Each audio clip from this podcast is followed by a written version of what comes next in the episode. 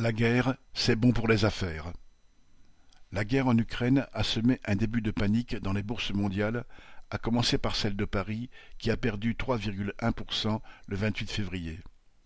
En revanche, selon l'agence Reuters, les investisseurs se ruent sur les actions de Dassault Aviation et de Thales.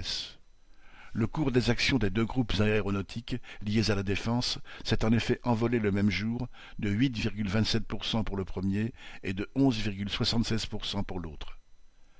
Que la guerre brise des milliers de vies, jette des gens qui ont tout perdu sur les routes et détruise l'économie d'un ou plusieurs pays n'a jamais posé de cas de conscience aux marchands d'engins de mort.